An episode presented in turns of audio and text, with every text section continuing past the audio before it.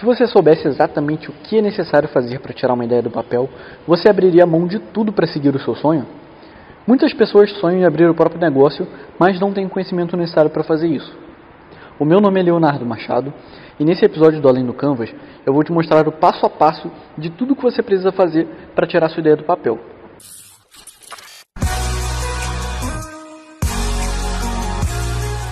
Bom, e antes de começar com o passo a passo, preciso te preparar para duas coisas. A primeira coisa é que negócios demoram meses para virar. Então não faça isso como uma solução para ganhar dinheiro rápido ou para, por exemplo, substituir o emprego que você acabou de perder. A gente recomenda que você comece um negócio somente se você tiver uma reserva financeira, geralmente de uns seis meses, ou se você tratar o seu empreendimento como algo feito como um segundo trabalho. A segunda coisa que eu preciso te preparar é que você vai precisar estudar sobre negócios. Se você quer ser um bom empreendedor, você precisa saber o que os bons empreendedores fazem. Quais são as boas práticas que as melhores empresas adotam? Quais processos, rotinas, mantras essas empresas utilizam? Aprender com pessoas que já erraram empreendendo. Você também vai precisar conhecer o seu público, estudar um pouco sobre contabilidade e entender quais indicadores são importantes para o seu negócio. É claro, você não vai conseguir ser um especialista em tudo, mas você precisa saber um pouco de tudo. Saber fazer o arroz com feijão de todas as áreas da sua empresa para ser uma pessoa generalista. E agora, sem enrolação, como que funciona para você tirar uma ideia do papel passo a passo? A primeira etapa é a vontade. A vontade de empreender geralmente surge quando você conhece a história de empreendedores de sucesso, ou até mesmo depois de grandes decepções atuando como funcionário. Você muitas vezes acaba fantasiando e pensando como você faria as coisas diferentes caso fosse dono do negócio de onde você trabalha. Ah, se eu fosse dono do negócio, eu trataria os funcionários de uma forma diferente? Eu mudaria esse processo aqui que está errado? Eu tornaria minha empresa um pouco mais digital? É, e a partir do momento né, que você é atingido por essa fagulha né, de vontade de empreender, isso acaba tomando a sua mente. Você começa a pensar em diversas alternativas, como que eu conseguiria começar a empreender, né? E no dia que a ideia vem, que finalmente você entende qual que é a ideia do negócio que você vai querer empreender, essa é a segunda etapa. E quando a ideia vem, às vezes você de início acha que a ideia é boa, aí depois você pensa mais um pouquinho e começa a achar que a ideia tem algumas falhas. Ou às vezes, logo de início você acha que a ideia não é viável e conforme você vai pensando melhor, você começa a ver que tem um potencial ali sim. Então, o mais importante né, nessa fase de ideias é que você anote tudo que vem na sua cabeça. Faça uma lista enorme de ideias, porque assim você vai conseguir comparar o potencial de cada uma das ideias. E às vezes até misturar conceitos de uma com a outra. Decida qual ideia tem o maior potencial e qual que você se sentiria mais estimulado em prosseguir. E essa parte do estímulo é tão importante quanto o seu potencial. Empreender exige uma enorme dedicação e consistência, principalmente nos primeiros meses do negócio, quando o negócio ainda é muito incipiente. Então escolha algo que te motive e que faria você se sentir feliz em trabalhar todos os dias. Assim que você decide qual ideia prosseguir, é natural que você comece a estruturar um pouco mais sobre a ideia. Começar a pensar quais que seriam os produtos, quem seriam os clientes, como que seria a estrutura inicial, como que eu faria para concretizar tudo. E muitos empreendedores acabam cometendo um enorme erro, não contar a sua ideia para outras pessoas. Alguns fazem isso por insegurança, outros por medo de roubar a ideia. Mas não faça isso. Afinal de contas, quanto mais você fala com as pessoas, mais feedbacks você vai receber e você vai, às vezes, identificar potenciais concorrentes ou até mesmo é, falhas né, ou riscos que a ideia tenha. E depois que você estruturou muito bem a sua ideia, é hora de você iniciar a sua terceira etapa, que é muito negligenciada pelos empreendedores, que é validar se a sua ideia é viável é a famosa etapa da validação. E essa é a hora que você finalmente vai sair dos planos da ideia para de fato começar a execução. A maioria esmagadora das pessoas nem chega nessa etapa. Elas inventam desculpas para si mesmo, que a vida está muito movimentada, que não dá para conciliar um projeto novo com tudo que a pessoa já faz no dia a dia, entre outras desculpas. Enfim, pode acreditar que se você der o primeiro passo para tentar validar sua ideia, você já vai estar na frente da maioria das pessoas. E por que, que a gente insiste tanto nessa ideia de validar a sua ideia?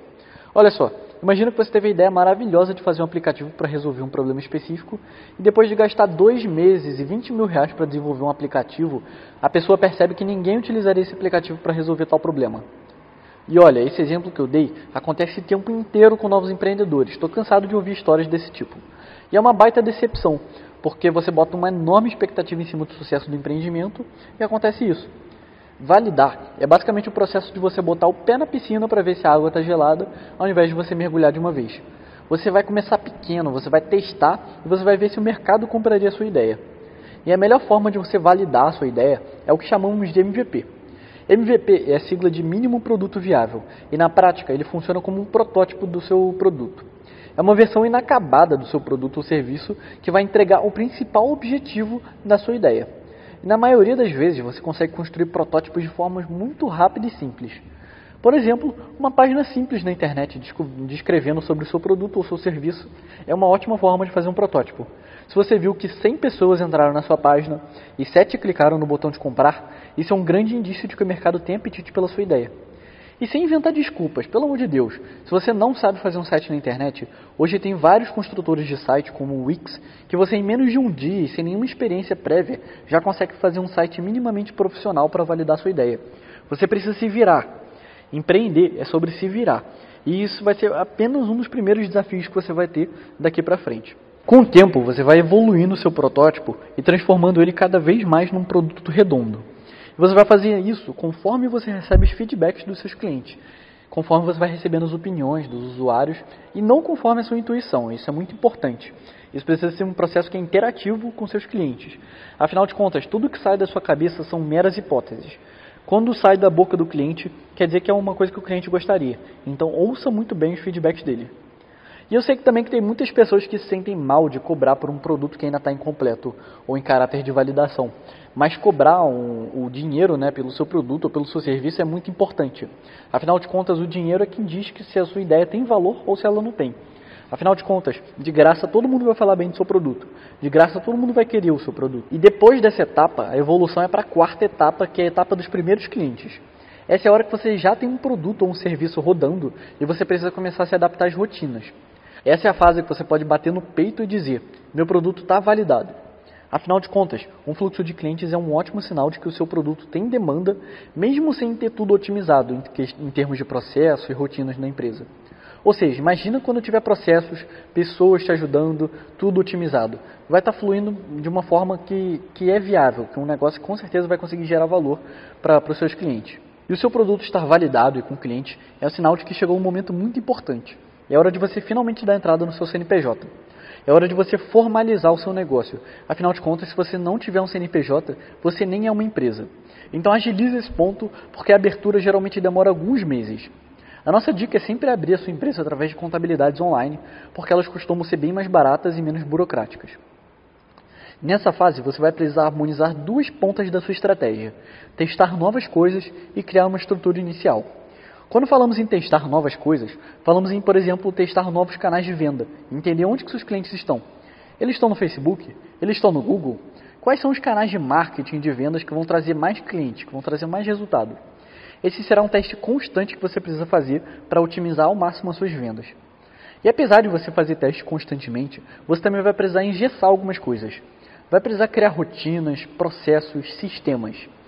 Sem sistematizar o seu negócio, tudo vai ser muito ineficiente e dificilmente terá sucesso, dificilmente terá uma viabilidade financeira.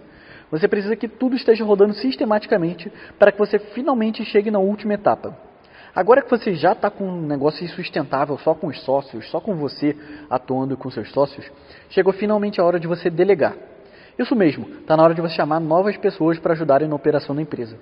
Contratar pessoas, fazer elas ajudarem com as tarefas mais manuais, mais operacionais, né? O ideal é que você consiga delegar as tarefas da empresa ao ponto que você consiga rodar as operações da empresa sem mesmo os sócios estarem presentes lá dentro. Essa é a hora que a empresa vai ter um corpo, um amadurecimento. Com um bom produto, bons processos e bons funcionários, a sua chance de ruína do seu negócio vai cair bastante daqui para frente e podemos dizer que você tem uma empresa com um grande potencial nas suas mãos. Mas não se engane, esse é um processo longo e até chegar nessa última etapa você pode demorar facilmente de um a dois anos. E é justamente por isso que eu falei logo no início que você não precisa só ver o potencial na sua ideia, e sim gostar dela. Afinal de contas, você não vai conseguir ficar um ou dois anos atuando no negócio que você não sinta vontade, né? que você não sinta tesão na ideia. Bom, essa foi a visão de cima né, sobre como que você deveria tirar a sua startup do papel da maneira correta, visando correr menos riscos e ter mais chances de sucesso.